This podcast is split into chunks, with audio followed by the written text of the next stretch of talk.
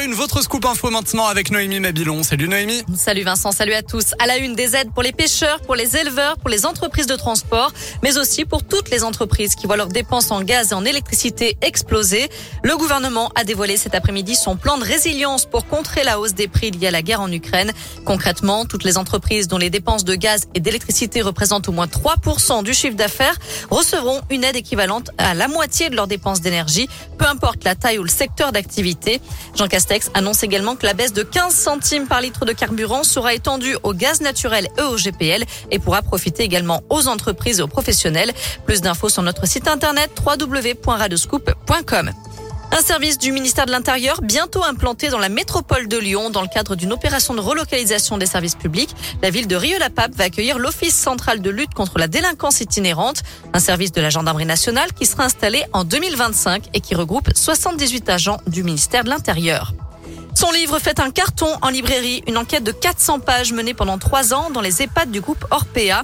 Un mois et demi après sa sortie, Les Fossoyeurs se hissent toujours dans le top 5 des meilleures ventes de livres en France. Un succès retentissant qui a permis de mettre à jour de graves cas de maltraitance dans l'établissement pour personnes âgées. Rationnement d'aliments et de produits de santé, contrôle du personnel et courses au profit. L'auteur, Victor Castanet, était à Lyon ce midi pour un débat suivi d'une séance de dédicace. Il sera à la librairie de Paris à Saint-Etienne à partir de 17h30.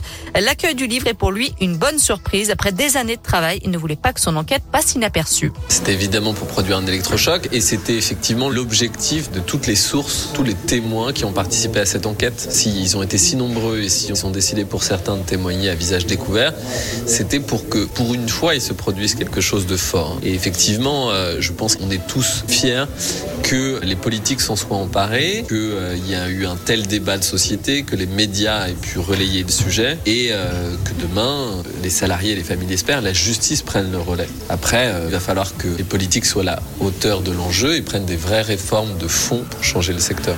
Dans la foulée de la parution du livre, plusieurs députés ont présenté leurs recommandations pour faire évoluer la gestion des EHPAD. C'était le 8 mars dernier. Dès demain midi et pour 15 jours au moins, nos déplacements seront fortement réduits. Ces mots ont été prononcés il y a deux ans jour pour jour par Emmanuel Macron. Le président annonçait le premier confinement des Français en pleine épidémie de Covid. Une allocution ponctuée à plusieurs reprises par Nous sommes en guerre. Une guerre contre le virus qui n'est toujours pas terminée. Olivier Véran confirme aujourd'hui un rebond de l'épidémie avec plus de 116 000 nouveaux cas en 24 heures. Selon le ministre de la Santé, on pourrait atteindre 120 voire 150 000 contaminations par jour d'ici la fin du mois, mais sans risque de saturation des hôpitaux. Santé toujours les séances chez le psy remboursées par la sécurité sociale. Ce sera à partir du 5 avril. Précision du ministre de la Santé aujourd'hui. Huit consultations remboursées à condition d'être au préalable orienté par un médecin et de consulter un des psychologues référencés sur une plateforme. Enfin, ça y est, le don du sang est ouvert aux personnes homosexuelles. À partir d'aujourd'hui, l'orientation sexuelle n'est plus un critère pour être autorisé à donner et à sauver des vies.